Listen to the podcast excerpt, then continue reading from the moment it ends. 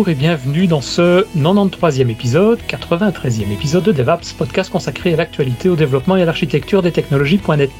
Nous enregistrons cet épisode aujourd'hui le 7 juin 2023. Je suis Denis Voituron, accompagné comme d'habitude de ma petite équipe, dont Christophe Peignet, dont Adrien Clairbois, il y a Laurent Kempe qui se trouve là aussi, et plein d'autres qui se trouvent dans le, dans le chat sur Teams. Donc si vous voulez être prévenu, je le dis à chaque fois, nous enregistrons un épisode à peu près une fois par mois. Ben, venez simplement vous inscrire sur devaps.ms et vous recevrez un email de temps en temps avec la, date et l'heure précise de l'enregistrement. Et aujourd'hui, nous recevons euh, Gwenaëlle Irien, si je prononce bien, c'est juste? Gwenaëlle Irien. Irien, pardon, voilà. Qui est Agile Practice Technical auprès de la société Neosoft Group et tu vas venir aujourd'hui nous parler d'agilité pour aller vers une responsabilité numérique dans nos pratiques. Mais avant ça, est-ce que tu peux peut-être d'abord te présenter rapidement pour nos auditeurs qui ne te connaîtraient pas et, puis nous expliquer un petit peu qu'est-ce qu'il se cache derrière ces, ces différents mots d'agilité, de responsabilité, de numérique, etc.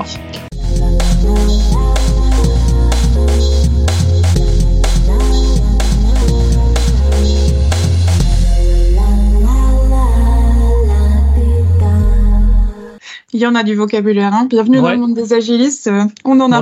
On a l'habitude d'avoir du vocabulaire un peu bizarre, nous, dans l'informatique. Hein. Il y a plein de mots comme ça euh, où il faut des explications derrière pour essayer de les comprendre. Mais on va être là aujourd'hui pendant une heure pour pouvoir essayer de comprendre tout ça.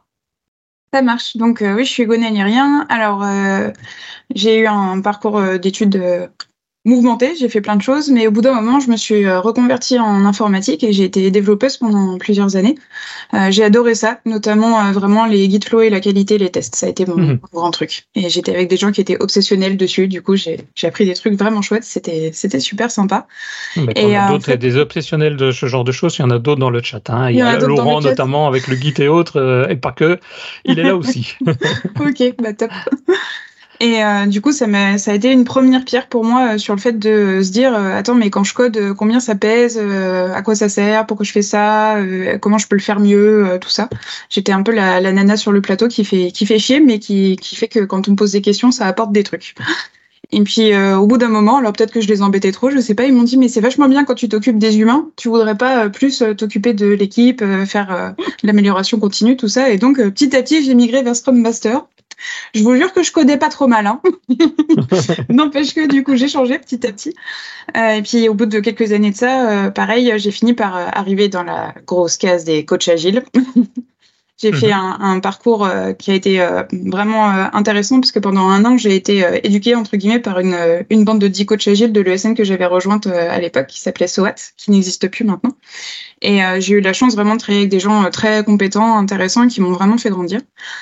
Et plus j'ai grandi dedans, plus je me suis rendu compte qu'il fallait aussi que euh, j'ai une euh, casquette plutôt de coach pro pour accompagner euh, plutôt les directions, parce qu'il y, a des choses que j'arrivais pas à comprendre, notamment en systémique. Donc ça a été très intéressant pour moi. Donc c'est l'étude de, des systèmes, des normes et comment est-ce qu'on fait évoluer les habitudes. Et en parallèle de ça, j'ai toujours été passionnée par le climat et plus particulièrement comment est-ce qu'on fait pour pas que ça se finisse pas trop mal cette histoire de l'humanité sur les billes bleues qui tournent dans l'espace là. Et euh, donc, euh, j'ai commencé à demander de plus en plus de place pour faire euh, des fresques du climat, des fresques du numérique, et puis à apporter de manière générale du, numérique durable. Et donc, je me suis rendu compte, et c'est l'objet de l'histoire que je vais vous raconter aujourd'hui par rapport à la, conférence Green Agile que je donne depuis un an, qu'en fait, quand on est coach agile et qu'on fait de l'accompagnement en changement, on fait le même jeu que quand on veut faire de la transition climatique. C'est les mêmes problèmes, c'est les mêmes outils, c'est les mêmes jeux. Et donc, voilà, je suis là pour vous parler de ça aujourd'hui.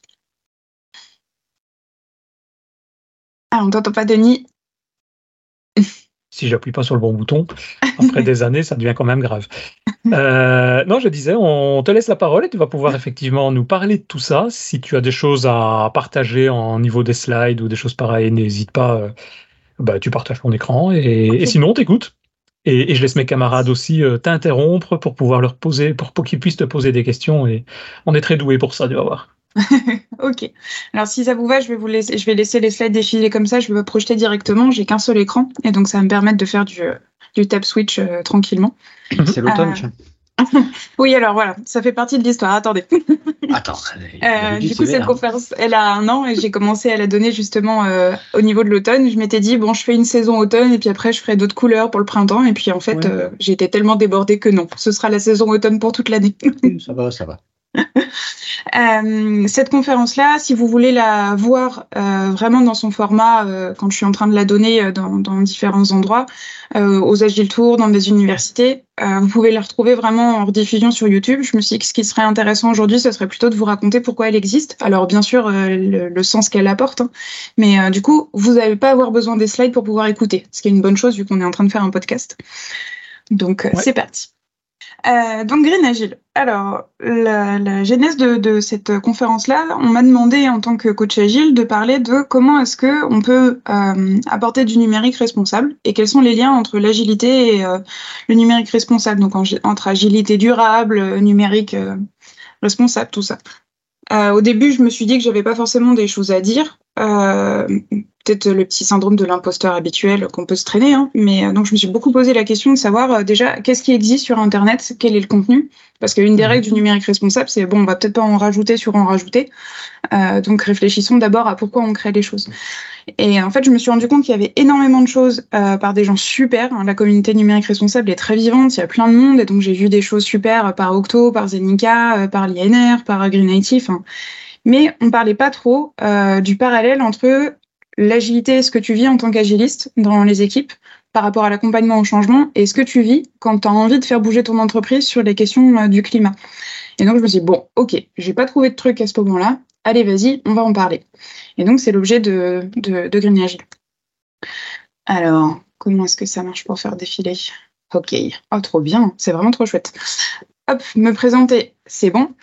Euh, au début de la conférence, il y a une slide sur laquelle j'insiste pas mal, euh, et que donc je vais pas vous décrire tout, mais en gros, il y a vraiment toutes les ressources sur lesquelles je me base euh, pour créer cette conférence-là. Et ce que j'explique, c'est que quand on est en train de travailler sur toutes les questions de la transition climatique, sur le numérique responsable, on va constamment être en face du fait qu'on ne sait pas tout maintenant, qu'on est en train de calculer, de mettre des indicateurs, de tester des choses et qu'on va se rendre compte au final que des fois il y a des trucs c'est pas une bonne idée ou c'est pas la bonne façon de le faire ou il y a une façon beaucoup mieux de le faire.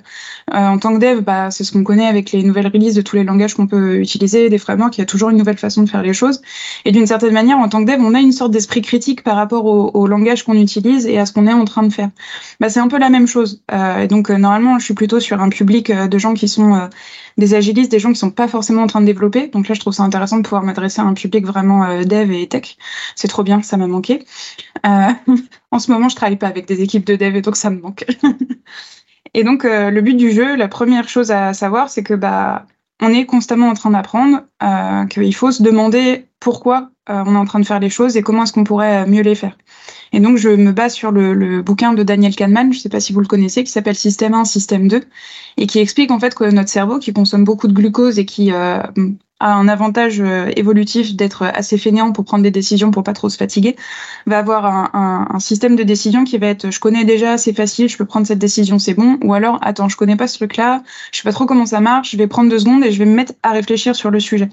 Et donc, bah, quand on quand on bosse sur le, le numérique responsable, la transition du climat, bah, en fait, c'est système 2 quoi? Faut faut enclencher les neurones et faut se demander euh, où est-ce qu'on en est, quelles sont les sources, comment est-ce que je peux faire évoluer les choses, parce que c'est un grand système, ça qu'on va voir ensemble, et que c'est complexe. Ensuite, je vais repartir un petit peu de euh, bah, qu'est-ce que c'est que le numérique. Il y a quelque chose pareil que je trouvais euh, intéressant à donner. Dans toutes les présentations que j'avais vues, c'était beaucoup bah, les stats, les chiffres, et c'est très important hein, parce qu'on a besoin d'indicateurs et de chiffres pour euh, faire des prises de conscience et se dire ah oui ok, il faut vraiment qu'on bouge nos fesses sur euh, sur ces sujets-là. Mais comme c'était déjà présent sur Internet, euh, je me suis demandé comment est-ce que je peux sensibiliser les gens au fait de se sentir partie d'un de ce grand système en fait du numérique. Et donc faut savoir que l'empreinte euh, carbone euh, du, numérique, c'est à peu près trois fois le continent euh, français au niveau de son impact pour le, pour le mondial. C'est un peu comme si on avait créé un gigantesque machin qui fait trois fois la taille de la France au niveau de son impact CO2. On a littéralement créé un nouveau continent qui pollue. Euh, et comme tous les continents, il a des avantages et des inconvénients. Donc, euh, dans les avantages, c'est que par exemple, cette conf-là, euh, le fait de vous parler maintenant, d'avoir eu accès à tout ce savoir-là et d'avoir construit toutes ces connaissances-là, bah, j'aurais jamais pu le faire sans la gratuité du numérique. Alors, faut payer son abonnement Internet, mais vous voyez ce que je veux dire, il y a vraiment de la data, on peut vraiment apprendre, on peut vraiment être autodidacte. Et moi, quand j'avais fait ma reconversion en informatique, avant je l'ai fait du droit, Pourquoi je suis allée en IT Parce que j'allais rejoindre des gens justement qui partagent, qui apprennent ensemble, qui sont communautaires et qui permettent un tel accès libre au savoir que c'en est passionnant, quoi. Et donc, bah voilà, ça, c'est les super avantages, par exemple, qu'il y a dans le numérique. Alors, il y en a plein, plein d'autres, le fait d'être en lien, etc. Moi, c'est celui-là que je porte, en tout cas, l'accès au savoir euh, gratuit.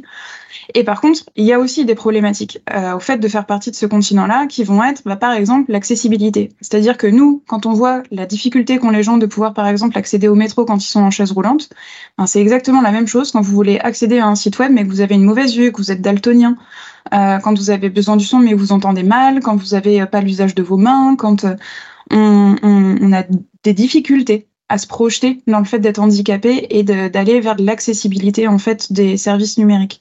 Et le numérique responsable, ce qu'on va voir euh, pendant, pendant la session, c'est que c'est pas seulement le fait de faire mieux attention aux codes qu'on fait, aux performances, au matériel, mais c'est aussi le fait de faire plus attention aux humains de quoi ils ont besoin, comment ils en ont besoin. Et donc voilà, le but du jeu de, de ce moment-là, c'est de parler du fait que bah, voilà, c'est un grand continent, et donc on a des responsabilités euh, sur nos impacts, certes, mais aussi sur notre façon de vivre ensemble. Donc euh, pendant tout le, la première, les premiers six mois de cette conférence, je, je crois que là c'est ma quatorzième date où j'en parle, euh, pendant les, premiers six mois de cette conférence-là, je donnais beaucoup de chiffres, je faisais des jeux avec. Euh, est-ce que vous savez combien ça coûte de matière pour créer un PC de 2 kilos, par exemple? Je sais pas, Denis, si tu as une idée un petit peu de combien de matière il faut que j'extrais pour réussir à avoir euh, un, PC de 2 kilos? De matière en termes de, comment de minerais, minerais de mm. fer, des choses comme ça. Ouais, puis de terre excavée quoi. Comme, ah oui, oui, ah effectivement. Presque une tonne, je dirais.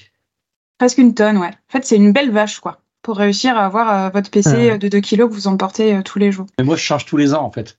Tu changes tous les ans? Oula. Non, je déconne. T'inquiète, ça vient plus tard, on va en parler. Mais en tout cas, voilà, je faisais un, un, jeu autour de ça euh, pour, pour ludifier. Et il y a maintenant des gens qui font, euh, en fait, sur, vraiment sur l'année, enfin, déjà tous les ans, ça, ça augmente de vitesse, il y a de plus en plus de choses intéressantes. Mais là, je trouve qu'il y a une, une dynamique qui est tellement chouette, il y a tellement de gens qui rejoignent, qui font de plus en plus de trucs. Donc, si vous avez besoin d'être sensibilisé, en fait, si vous avez besoin de chiffres, il y a vraiment ce qu'il faut sur Internet. Il y aura ce qu'il faut dans les ressources que je partagerai à la fin. Mais euh, c'est important de se rendre compte et notamment, du coup, je vous invite vraiment si vous voulez être sensibilisé et avoir des chiffres, à faire la fresque du numérique. Avec la mhm. fresque du numérique, cet atelier en trois heures, il vous permet d'avoir vraiment euh, toutes les informations, tous les chiffres. Si vous avez besoin de factuels, c'est basé sur les rapports du GIEC, c'est basé sur plein d'études. Vous saurez où vous en êtes sur les chiffres. Donc là, mon but, ça va pas être trop de vous parler. Ah, vas-y, Denis. Tu, sais, non, juste en termes de, de, je sais pas si tu en parleras après, ou, si, est-ce que tu sais, en termes d'évolution dans, dans le temps, donc, par exemple, tu dis, tiens, il faut compter à peu près, on va dire, une tonne maintenant, mais mm. est-ce que ça va dans le bon sens ou bien euh, est-ce qu'on est plutôt à aller dans le mauvais sens C'est-à-dire, est-ce qu'il faut de plus en plus euh, d'utilisation de, de, CO2 ou de matière? Est-ce que tu sais ça? En fait, la problématique principale, euh, depuis qu'on est parti là sur les euh, grands smartphones, les, les trucs, mm. depuis qu'on est parti sur les méga smartphones, déjà on a atteint un bon plateau de trucs qu'il faut qu'on utilise pour créer ça. c'est vraiment c'est pas tant que ça fait beaucoup plus sur un téléphone unitaire que la problématique de se dire que le, continent dont je vous parlais, il est en train de grandir vraiment de manière exponentielle. Donc je vais en parler après plus tard de qu'est-ce qui pollue le plus. Ce qui pollue le plus, c'est les périphériques.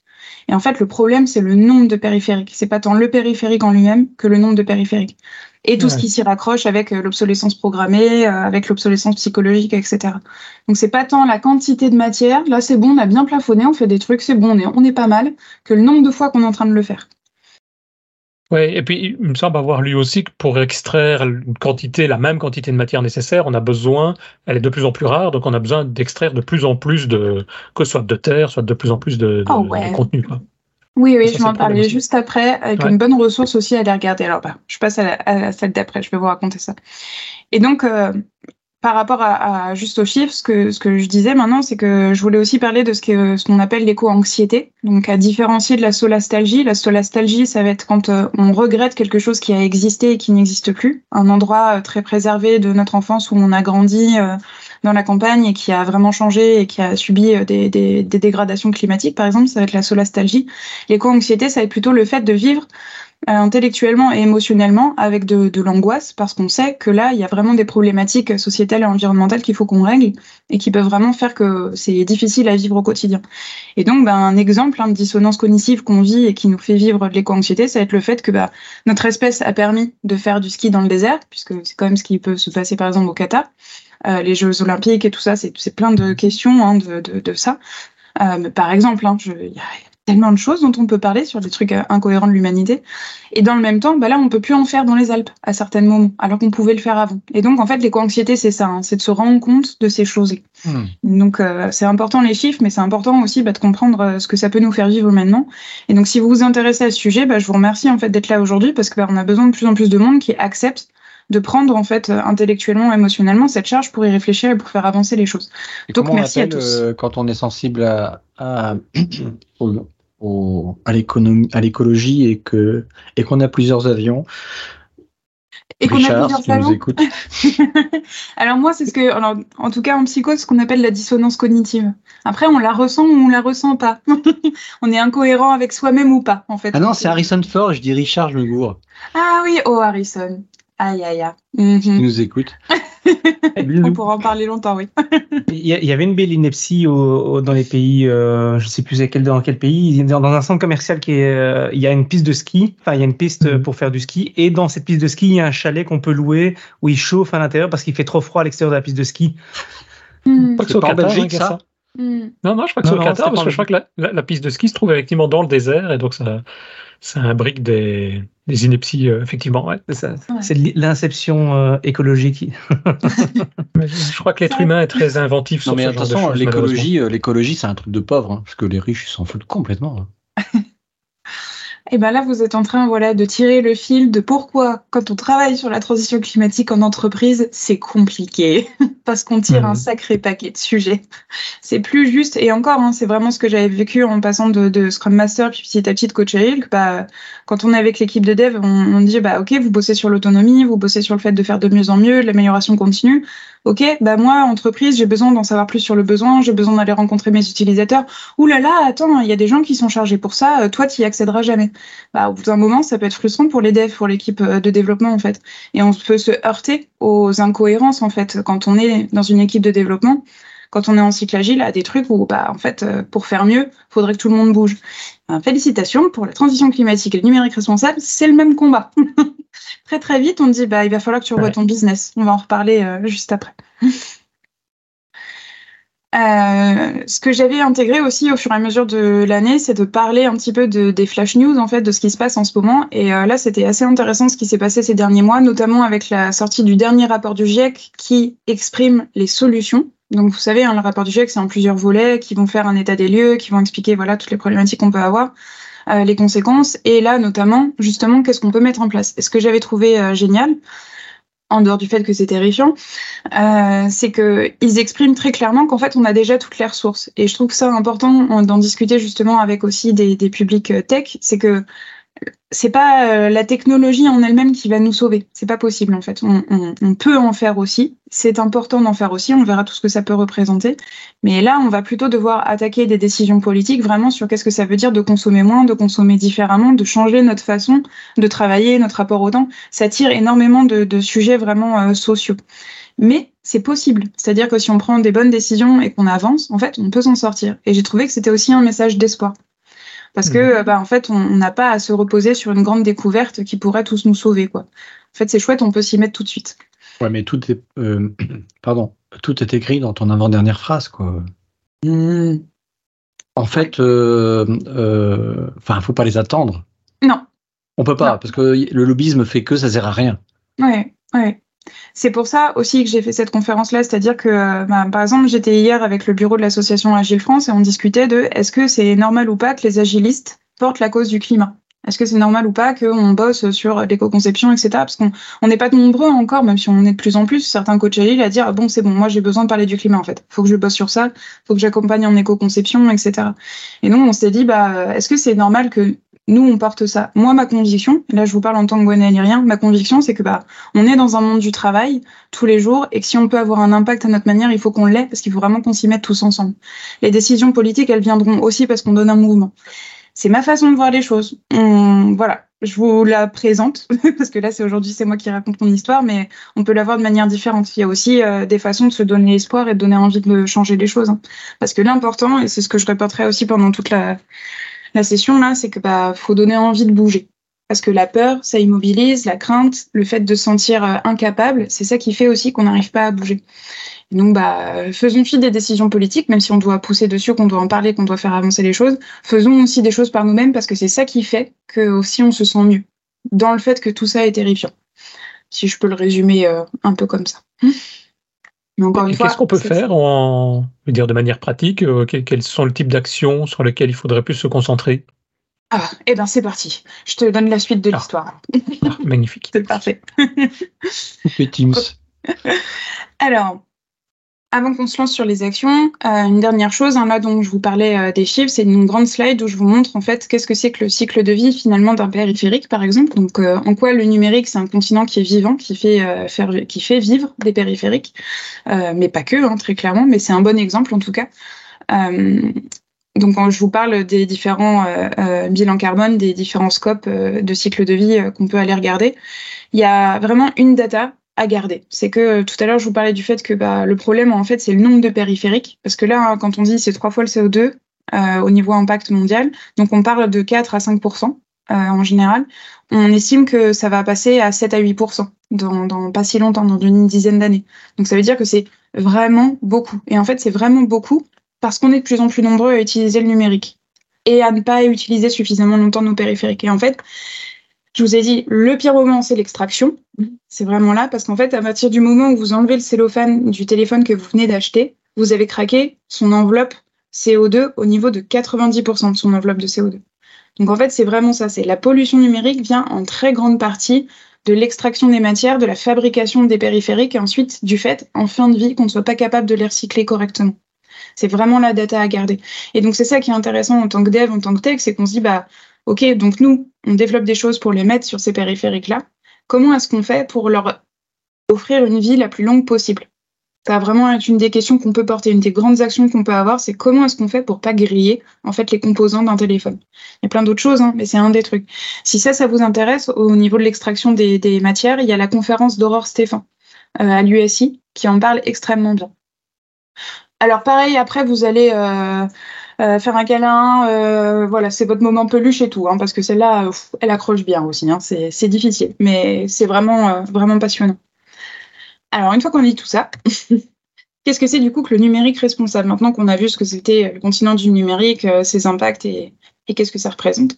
Donc le numérique responsable, c'est une démarche d'amélioration continue. Vive les agilistes, les crafteux, tout ça, on essaie de faire mieux au quotidien, qui vise à améliorer l'empreinte écologique et sociale du numérique. C'est vraiment, euh, c'est vraiment le taf.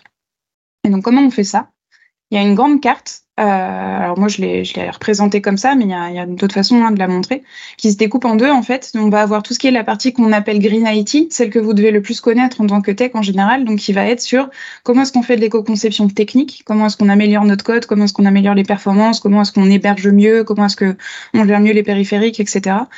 L'éco-conception produit aussi? Est-ce qu'il faut vraiment développer ce machin-là? Est-ce que vraiment les utilisateurs ils en ont besoin? Donc tout ce qui est la technique de l'information et de la communication.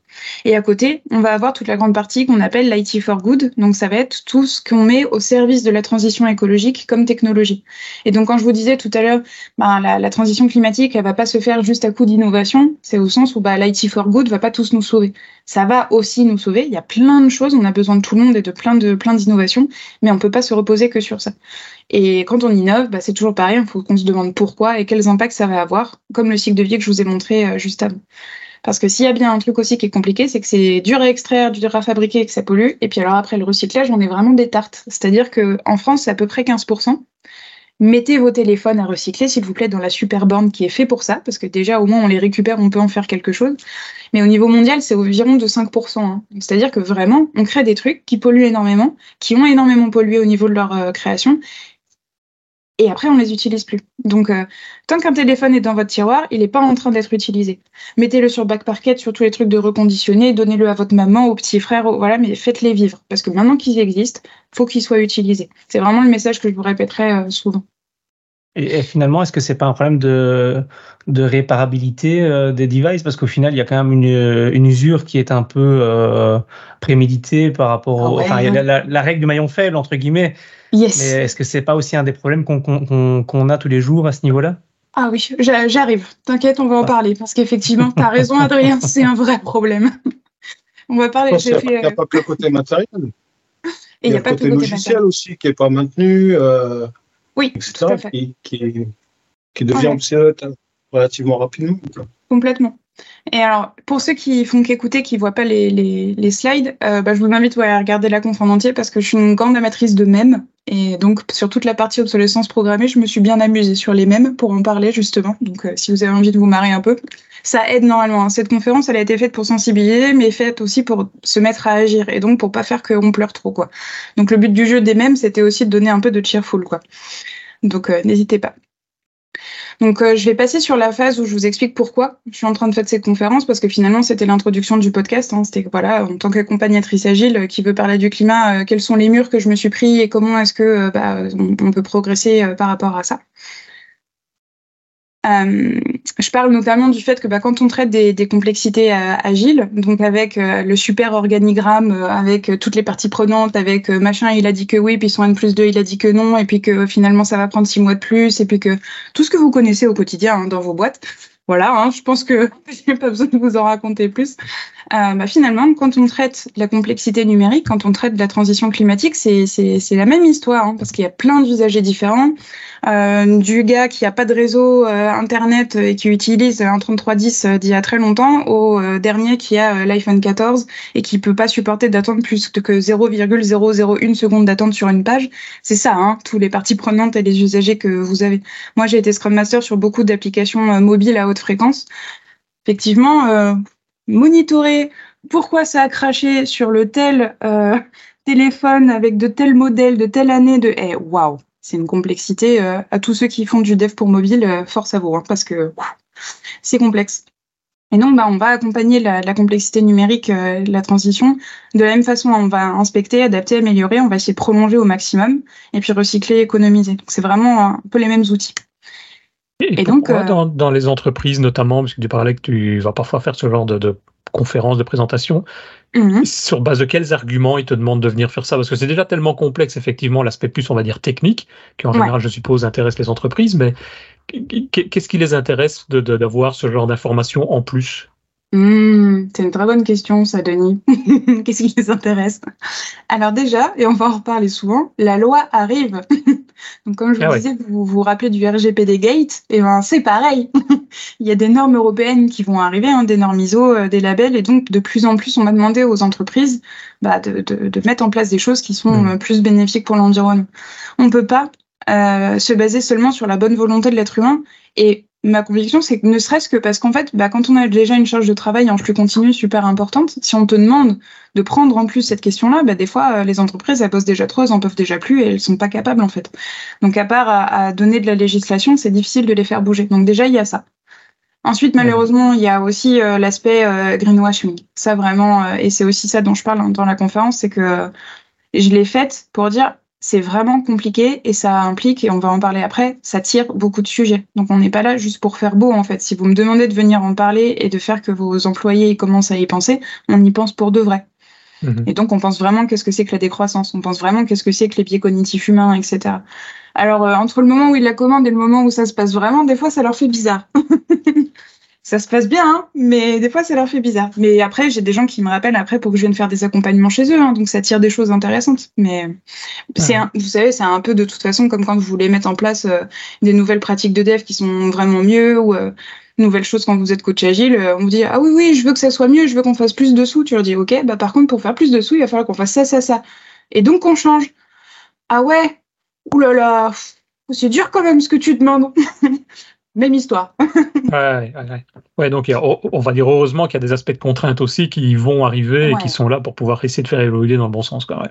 Ouais, ouais, ouais. Ne serait-ce que je vais vous montrer après sur la courbe de l'innovation parce qu'on n'a pas tous la même façon de réagir au changement. Alors, je vais avancer hmm. juste après.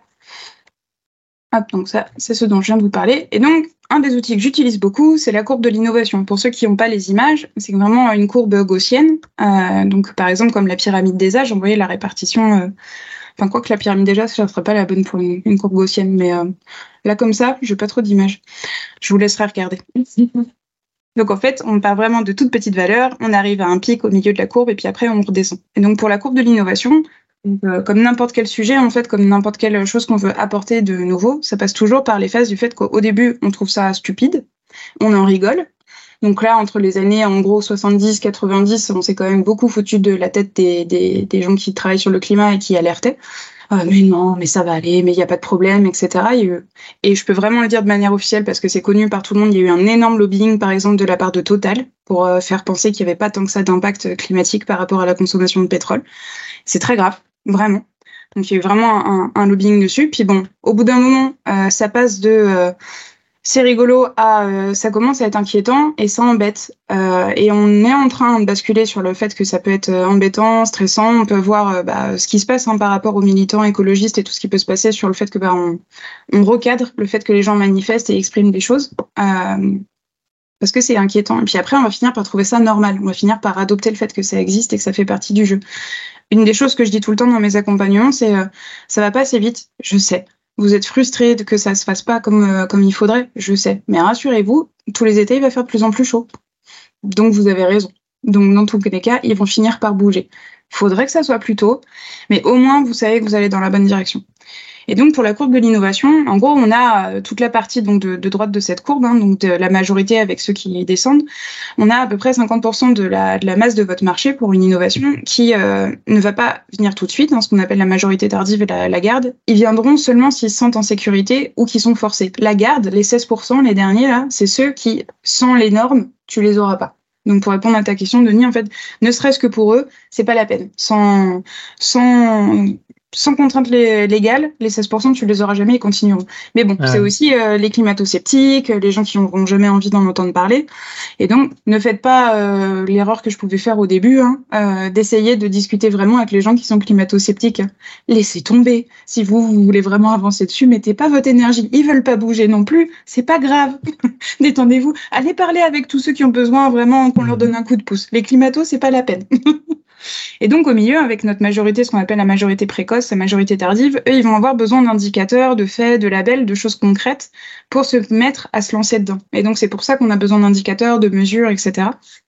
Et qu'on a besoin aussi de sensibilisation. Et donc faire du, numérique responsable, ça va vraiment être ça. Hein. C'est comment est-ce qu'on tire en fait ces gens-là, des premiers adoptants qui sont nous en train de faire des conférences, de discuter, pour amener cette majorité précoce en donnant des outils, en donnant des indicateurs et donc en donnant aussi de la législation. Parce que sans ça, en fait, ils seront, ils se sentiront pas en sécurité et dans le mouvement d'avancer dans le bon sens. D'autant que, et c'est une phrase de Tom Sinclair que j'aime beaucoup, c'est qu'il est très difficile de faire comprendre quelque chose à quelqu'un quand il est payé pour ne pas le comprendre hashtag lobby, hashtag euh, Europe, hashtag voilà. Je pense que tout le monde sait hein, un petit peu, par exemple, qu'est-ce que ça peut être un lobby et qu'est-ce que ça peut représenter au niveau de cette phrase-là. Donc encore une fois, si vous êtes là à vouloir parler de numérique responsable et à m'écouter, bah, ça me fait très plaisir. Merci beaucoup parce que vous êtes partie des adoptants qui essayent de faire bouger euh, toute cette majorité-là. Maintenant qu'on a bossé sur le sens et que j'ai expliqué bah voilà, pourquoi une transformation agile, ça arrive avec les sens, les valeurs, l'orga, c'est la même chose au niveau du numérique responsable. Et donc on va se baser sur un sens, un mindset, euh, des frameworks, des méthodes. Et donc euh, bah, par exemple l'éco-conception pour le numérique responsable, mais des pratiques aussi qui vont être le craftsmanship, autant en agilité qu'en en numérique responsable. C'est pour ça moi les crafteux je les adore, hein, c'est les meilleurs. Euh, donc quand on sait qu'on se base sur ces mêmes choses-là, je me suis dit, eh ben, je vais reprendre le manifeste agile et puis je vais le repatouiller avec les équipes pour utiliser ces valeurs-là, mais version comment nous, on a besoin de pouvoir développer nos produits. Euh, le but de cette conférence-là, et ce que je disais à chaque fois aux agilistes, parce que bon, euh, quand même toucher au grand manifeste, ouïouïouï, je disais, moi j'y touche, je fais ce machin-là, vous faites le vôtre. je vous explique ma réflexion euh, intellectuelle et qui a fait que ça a donné envie aux gens avec qui je travaillais qu'on se bouge les fesses, mais vous faites le vôtre. Et il y a plein d'autres outils agiles qui ont été faits. Par exemple, il y a Clémence Bonnet à Suricats qui fait un impact poker qui est très très intéressant, où les product owners priorisent par rapport à l'impact négatif ou positif des features qu'ils vont développer.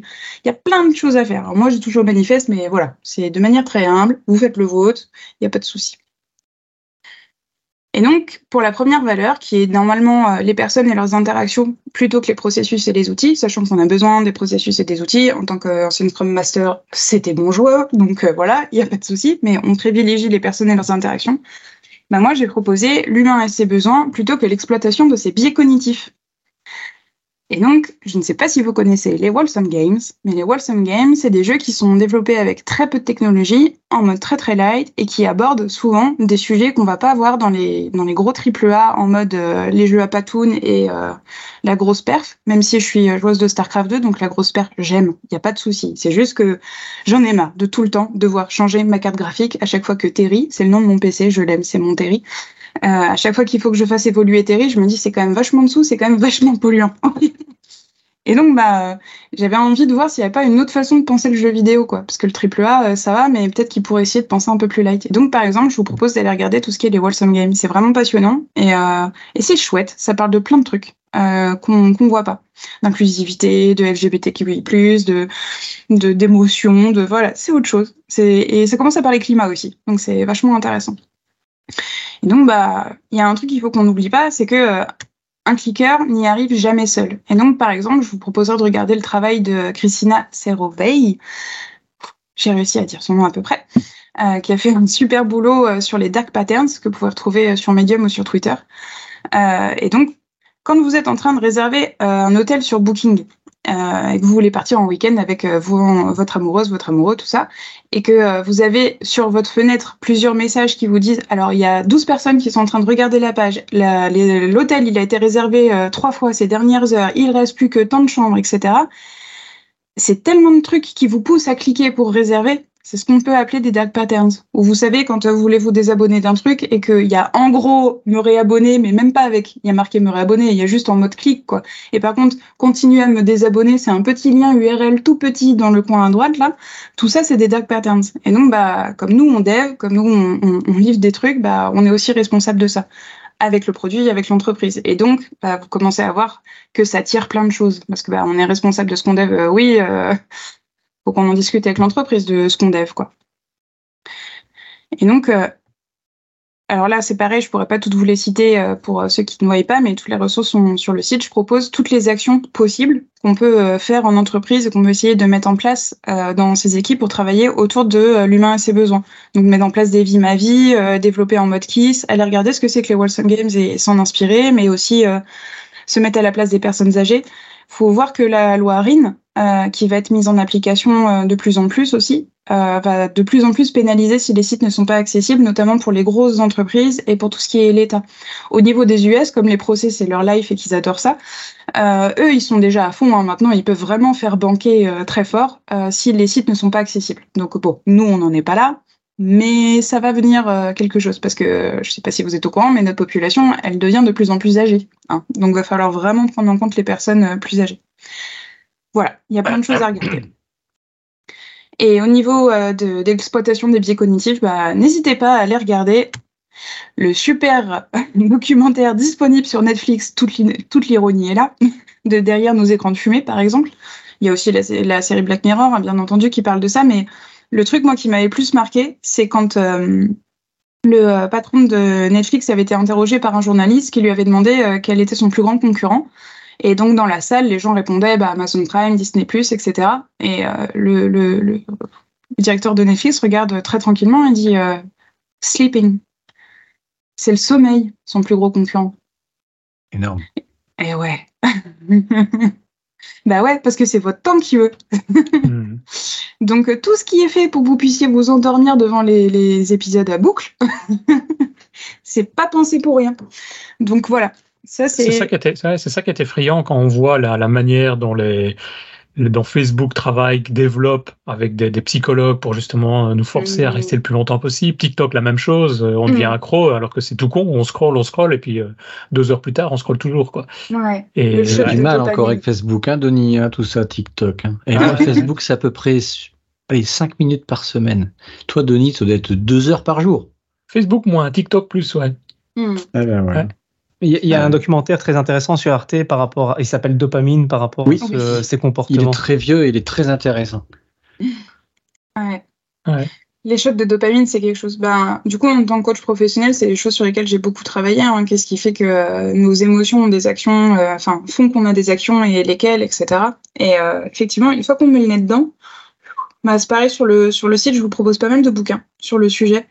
Encore une fois, on est dans cette société-là, on vit dedans, etc. Donc euh, déjà, être sensible, savoir que c'est ça, savoir comment ça a fait, ça permet déjà de désactionner euh, beaucoup de choses. Et encore une fois, bah, ça permet aussi de questionner pourquoi euh, ton PM, il te demande une fois de plus de faire telle fissure que tu te dis que vraiment faudrait pas. quoi.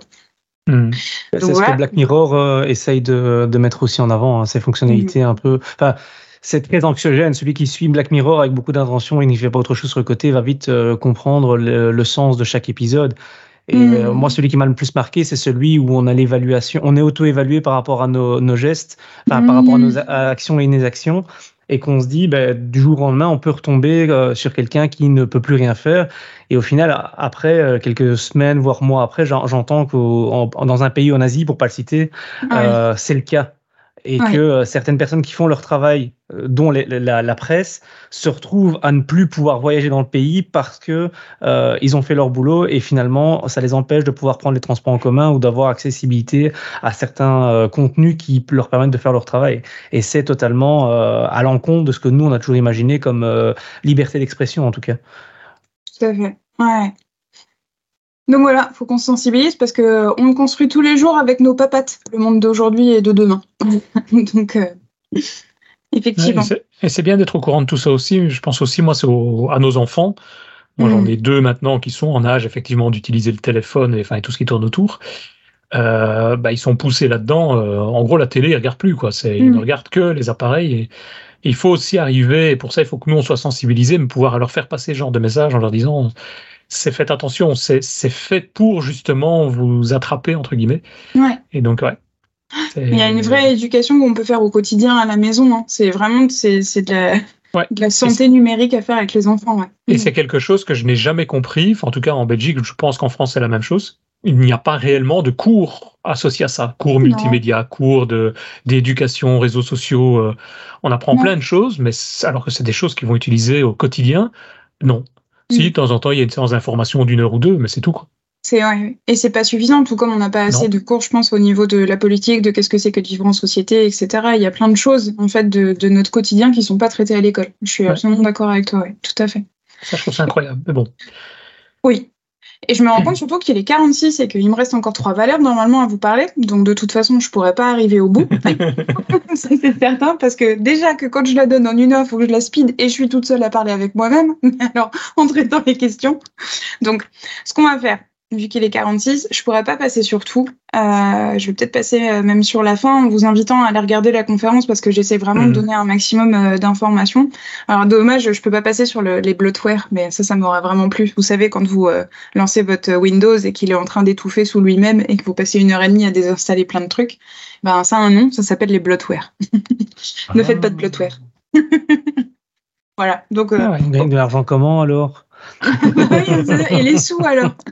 Donc voilà, désolé, je vais passer sur toutes les, choses dont j'aimerais vous parler sur ces choses-là, mais vraiment, n'hésitez pas, hein, les retranscriptions sont là. Je vous parlerai pas de Steve Jobs, je vous parlerai pas de euh, euh, Bing vs Google au niveau de son moteur de recherche. Il y a plein de choses à regarder.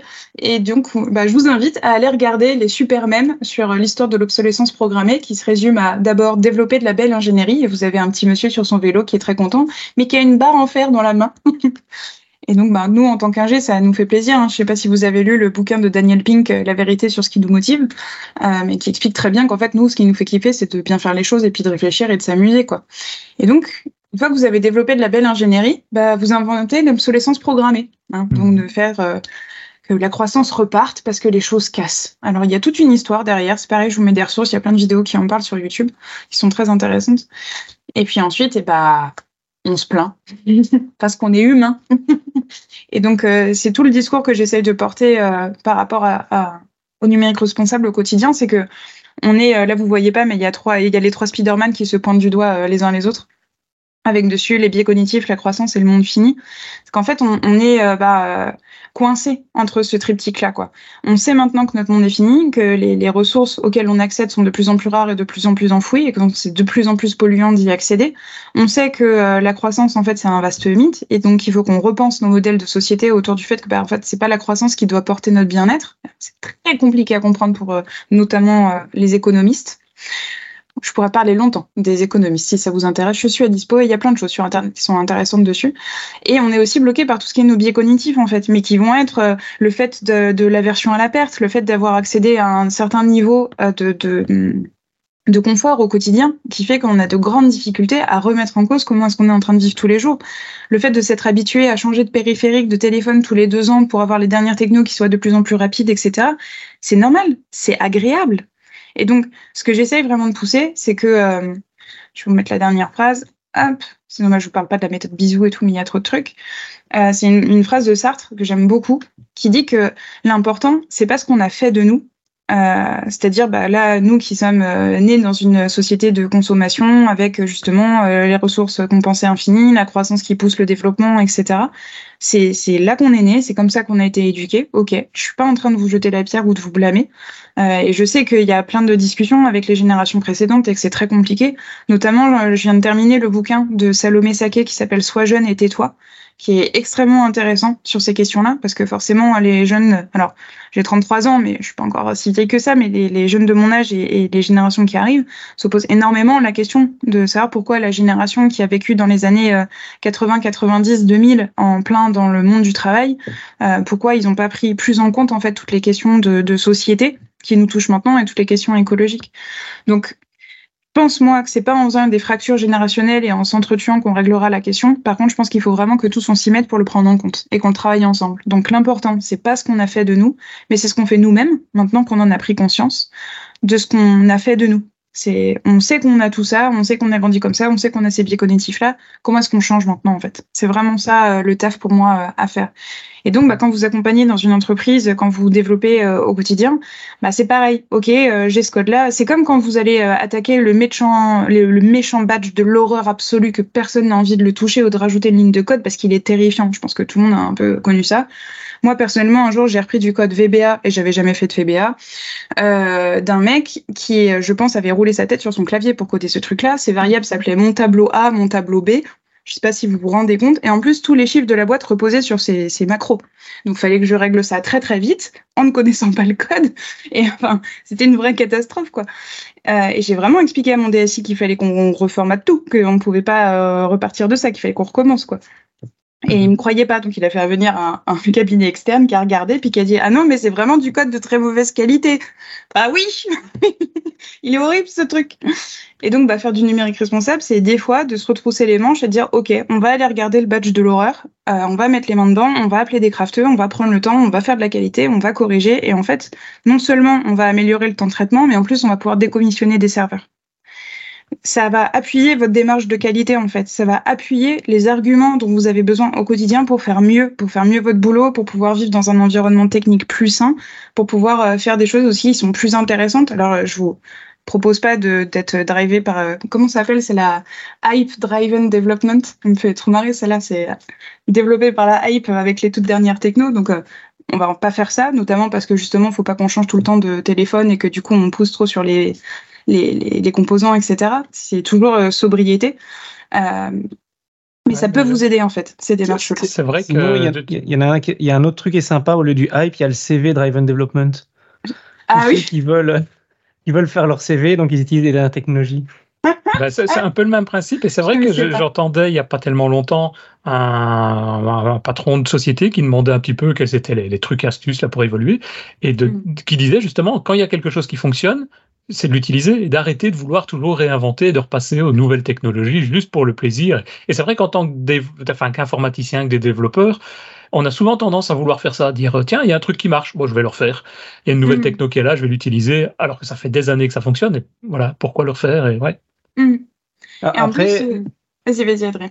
Après, ce qui est juste dommage, euh, c'est que, par exemple, euh, des grosses sociétés comme Microsoft ou autres euh, ont des frameworks comme .NET, euh, qu'on connaît tous, enfin, toutes les personnes qui sont ici se développent sûrement là-dessus, où euh, les... il y a quand même déjà, dès le départ, une prématurité, enfin, une obsolescence programmée, puisqu'il n'y a pas de support à, long, à, très, très long terme, puisque finalement, mmh. après 3 à 5 ans, il n'y a plus de support sécurité, donc potentiellement, il faut déjà avoir une vision quand on commence à développer sur la réécriture, voire sur la, la migration vers les nouveaux frameworks. Et ça, je trouve ça un peu dommage au final. C'est vrai, ça, surtout que c'est pas quelque chose qu'ils ont pris en compte et euh, notamment quand vous faites de l'éco-conception, qu'elle soit technique ou produit, faut savoir que 80% des impacts, que ce soit climatique ou accessibilité, peuvent être traités au moment de la phase de conception si vous la faites en éco-conception, c'est-à-dire en prenant en compte le fait que votre produit va avoir un cycle de vie. Et donc, bah, si t'es Microsoft, que tu fais .NET et que tu dis de toute façon dans 5 ans, t'as intérêt à avoir bougé tes fesses et avoir passé à la version du dessus, bah, ça veut dire que tu as déjà conçu ton produit comme étant de toute façon obsolète, comme tu le disais, Adrien. Donc ça dépend vraiment de comment vous vous positionnez, comment est-ce que vous choisissez de, créer votre architecture euh, dès le début. Et c'est vraiment intéressant. En plus, c'est un vrai challenge. C'est euh, une des slides que j'ai passées, mais que je trouve euh, passionnante là-dessus, c'est que si vous découpez votre budget par deux, vous commencez à, à, à, faire avec moins. Quoi. Vous commencez à penser un petit peu à, à réduire les coûts, à, à, travailler un peu sous la contrainte. Mais c'est si vous développez votre budget par 8, si vraiment vous enlevez tout, que là vous faites de la sobriété en fait. Parce que la sobriété, c'est vraiment de se casser la tête. Mais c'est passionnant. Encore une fois, c'est des vrais problèmes d'ingénierie. Mais c'est bah, moi j'ai pas de budget. Faire en là, je suis sobre. T'as pas de budget, Christophe. Mais c'est vrai que c'était des questions qu'on se posait il y a, il y a moi j'ai commencé il y, a, il y, a, 20 ans, 25 ans, 30 ans. On se posait ce genre de questions sur des aspects plutôt de sobriété, de parce que là on était limité techniquement. C'est encore une fois l'aspect technique. Mais parce euh, que la à l'université, euh... tu voulais être sobre, c'est différent. oui, ça aussi, oui. Ce que je disais juste avant off, euh, Denis, quand tu n'étais pas encore là, c'est que nous, on codait sur des calculettes qui n'avaient pas de mémoire, ce qui fait que chaque caractère était important. Les jeunes développeurs qui sont arrivés, nos limites, les gars. Nous, on a nos limites. Et donc, en fait, tu, tu sors les gros bousins euh, en, en, soft. Et c'est ce que je disais à Gwenelle. Si vous connaissez pas, c'est la loi de White. Mm. Euh, si vous avez entendu parler, euh, c'est en gros euh, le, c'est pas la loi de Moore, hein, aucun rapport, mais de mémoire, elle dit plus les machines sont performantes, moins plus les logiciels sont lents, quoi. Mm. Et quand Windows ah, Vista est sorti, c'était ça en fait. Il fallait des machines hyper performantes, mais Vista était hyper lent en fait. Ah il y a eu un changement comme ça, mais il n'y a pas que cet exemple-là, il y en a plein d'autres en fait. Je me rappelle d'ailleurs d'avoir acheté un PC euh, pour mon frère qui commence à ses études. On l'avait lancé et il était en train de crever sous Vista en se lançant. Ouais. C'est quoi ça en fait? Et c'est toujours d'actualité cette loi, malheureusement. Ouais, ouais. Mais tout comme euh, un, et, c'est vrai que souvent, enfin, quand il y a des, problèmes, euh, je reviens sur ce que tu disais, Christophe, quand il y a des problèmes parfois sur des, des des applications, on va dire, bah, au lieu de, regarder pour corriger, d'essayer de trouver, bon, on rajoute une barrette de mémoire et c'est bon, quoi. C'est ça. Je vais vous lire juste un truc de secondes, euh, justement sur la loi de Wright. Euh, source wiki. la suite d'Office de Microsoft Office a vu ses exigences matérielles se, se multiplier en 8 ans, passant d'un processeur Pentium à 7 75 MHz pour Office 2000 à un processeur Pentium 500 MHz pour Office de, 2007. Euh, Cette évolution est la plus prononcée. Enfin bref, et le logiciel était plus lent. Hmm. Hmm. Bah Terrible. Hmm. Après, euh, c'est parce que les gens ils vieillissaient, ils avaient de l'arthrose dans les doigts, du coup ils écrivaient moins vite leurs lettres. Mais bon, ça c'est autre chose. Non, on a des, réflexions à devoir faire là-dessus. En tout cas, très, très intéressant comme sujet. Moi, j'ai juste une question, je ne sais pas si tu l'abordais durant la, la présentation, c'est quels sont les KPI Comment est-ce qu'on peut évaluer des KPI euh, par rapport à ça? Est-ce que tu, tu donnais des exemples ou pas? Parce que c'est peut-être un point d'entrée au départ, c'est de s'auto-évaluer, de regarder comment on peut évoluer. Bah, notamment, alors pour tout ce qui est euh, bilan carbone des SI, là il y a l'INR qui vient de sortir un truc euh, génial, donc n'hésitez pas à aller regarder, que ce soit d'ailleurs pour aider votre entreprise, parce que là ils proposent une version assez costaud et gratuite en ce moment, parce qu'ils font des études dessus, hein, donc ils, bossent avec des universitaires. J'étais la semaine dernière à Pau au Info RSID, justement pour présenter mon travail et j'étais avec euh, Vincent euh, Courbalet qui justement travaille dessus sur, sur l'INR. Donc ça, n'hésitez pas à regarder hein, leur calculateur. D'ailleurs, il y, a un, il y a un calculateur light qui, peut, qui est tout le temps en ligne et qui peut être intéressant pour vous.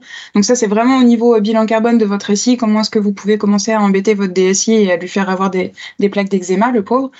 Et puis sinon, après, vraiment pour vous, en fait, alors, bah, allez regarder la conf parce que ça va parler ensuite de tout ce qui est euh, les, différentes choses qu'on peut faire, comment on peut penser les choses en fait. C'est-à-dire, bah, comment est-ce qu'on peut faire moins de fonctionnalités, euh, mieux concevoir, etc. Mais au niveau des KPI, vous pouvez regarder vraiment, par exemple, euh, un truc que j'avais pas mal bossé, c'était comment est-ce qu'on fait pour faire que les perfs des applications soient vraiment, vraiment, vraiment meilleurs par rapport justement au fait que nos, nos, nos utilisateurs n'avaient pas le dernier iPhone. On avait des utilisateurs qui avaient bas, bas processeur et donc il fallait qu'on travaille dessus. Et donc, bah, mettez-vous un, un, un, comment dire ça? Mettez-vous un objectif. Donc, si vous voulez, par exemple, augmenter vos perfs, parce que de toute façon, les perfs, ça fait qu'on consomme moins, etc., bah, vous regardez, vous en êtes là, vous mettez des objectifs et puis vous refactorez, vous améliorez, etc. En fait, faut choisir déjà un premier truc sur lequel vous avez envie de bosser, vous mesurez là où vous en êtes. Et à partir de là, vous faites euh, de la restriction. Mais ça peut être sur euh, le poids de, de, votre site, le poids de votre code, euh, comment est-ce que vous utilisez par exemple les vidéos en autoplay, comment, enfin, mais en fait, vraiment le truc à saisir, et c'est pour ça que c'est dommage de pas pouvoir faire tout en même temps, mais c'est vrai que c'est long après si, si, vous me lancez, je pense que vous avez remarqué. Euh, la, la, problématique, c'est que c'est tout est interconnecté. C'est-à-dire qu'il n'y a pas une grande solution au fait de rendre votre site light, de rendre votre application light. C'est plutôt comment est-ce que dans chacune euh, des, des domaines de votre vie quotidienne avec votre équipe, vous pouvez aller regarder ce que vous pouvez faire de mieux. C'est vraiment ça, que ce soit au niveau de la qualité, au niveau de les perfs, au niveau euh, de, l'interface, etc. C'est penser le tout globalement. En tout cas, moi, c'est ce que j'essaye de promouvoir comme, euh, comme message. Et après, sinon, ça me prendra du temps, Adrien, de te répondre sur chacun des métiers, parce que je travaille avec euh, la practice data, la pratique cloud, tout ça dans, mon ESN. Mais du coup, chacun ont leurs outils, chacun ont leur façon d'aborder les choses, en fait, et de mettre des indicateurs, moi, j'ai le temps, mais peut-être qu'une durant un autre podcast, si tu as l'occasion de revenir, Yes, avec plaisir. Ça peut éventuellement être sympa. ouais, on pourrait continuer tout ça aussi, ouais, effectivement. Mais malheureusement, bah, effectivement, le, le temps euh, avance. Donc, euh, je ne sais pas si tu avais d'autres points que tu voulais terminer, par le, lequel terminer, sinon on conclut un petit peu cet épisode. Euh, bah non, bah du coup, voilà, c'était pour euh, conclure sur le fait que si vous faites pas d'agile washing au quotidien, bah, vous ferez pas de greenwashing. ça, c'est pour les agilistes avec qui je bosse, mais finalement, pour les devs, c'est un peu pareil. Hein. Si vous faites pas n'importe quoi au quotidien, que vous voulez faire du craft, bah, vous ferez pas non plus, en fait, de mauvais euh, numérique, quoi. Et Ouais, puis, euh, ouais. et je vous laisse faire un petit jeu parce que j'aimais bien le donner en conf. Donc euh, là, je vous présente, ou pour ceux qui voient pas, c'est des chaussettes euh, en, en tissu avec marqué donc Netflix dessus. C'était des chaussettes DIY qui étaient vendues sur leur site et qui permettaient en fait à chaque fois que vous vous endormiez de mettre en pause Netflix pour que vous ratiez pas l'épisode quoi. Et donc il y a cette phrase de Mark Twain qui dit euh, ils ne savaient pas que c'était impossible alors ils l'ont fait.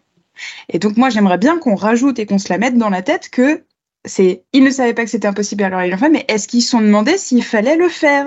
Mhm. Et donc euh, pour ce soir, votre petit jeu, ben, faites un concours avec votre compagnon, votre compagne, vos enfants, tout ça, vos amis, sur euh, le concours des 10 innovations les plus cons, en fait, qu'on n'aurait pas dû faire, les chaussons chauffants, toutes ces conneries-là, quoi. Voilà, Et c'est ça, un ça se bon vend petit... vraiment, ça? Bah, ça s'est vendu, ouais, ouais, ouais, Ah ouais, ouais, ouais, les humains, ça fait des trucs, comme je dis souvent. Ah ouais, c'est ça, ouais. C'est- terrible. Voilà, voilà. Et Voilà, donc, euh, bah, là, euh, il y a le, Ouais. le QR code des ressources, donc je te donnerai Nickel. le lien, euh, Denis, et puis, euh, merci On beaucoup. mettra ça dans les notes de l'émission. Ah, j'ai pas été Ben, assez vite pour le scanner. Ah, je veux bien revenir deux secondes? Ouais, ouais, Merci. voilà, voilà.